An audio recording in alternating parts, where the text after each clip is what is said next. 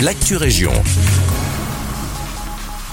Bonjour à tous, ici Guillaume à Jodonne. Le hall sportif sera prêt pour janvier. Le chantier de la piscine sera lancé le mois prochain. Selon nos collègues de l'avenir, lancé en avril de l'an dernier, le chantier du nouveau hall sportif de Jodonne sera bien terminé pour la fin de cette année, permettant ainsi les activités sportives dès janvier 2024.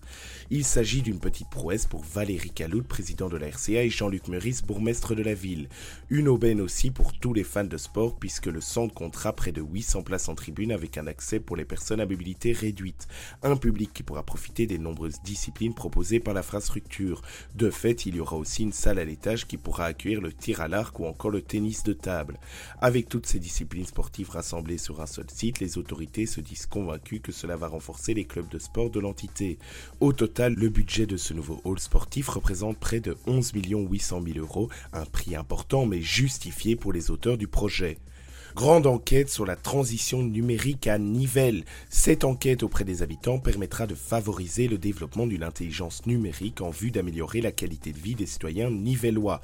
Le 28 novembre dernier, la ville de Nivelles et Inbewe adoptaient une convention de collaboration en vue du lancement d'une stratégie Smart City.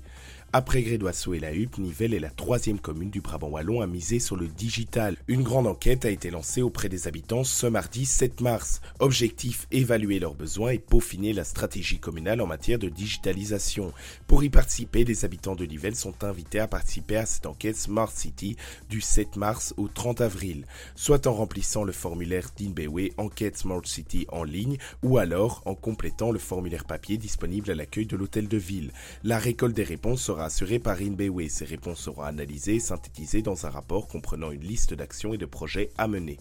Deuxième roman pour une autrice à Clotte. Marie-Roger a récemment emménagé à Nivelles et c'est dans la cité à Clotte qu'elle a terminé le deuxième volume de son roman, Minetka, les grondements de la terre. Il sort officiellement aujourd'hui le 15 mars 2023. Cette saga se décline sur fond de science-fiction et d'univers fantastique et magique. Elle raconte l'histoire de quatre mondes qui autrefois vivaient dans l'harmonie et la paix jusqu'à ce que les gardiens qui les protégeaient disparaissent mystérieusement. Situé dans l'univers du space fantasy, l'ouvrage de cette nouvelle à Clotte paraît aux éditions La compagnie littéraire et est désormais disponible chez vos libraires.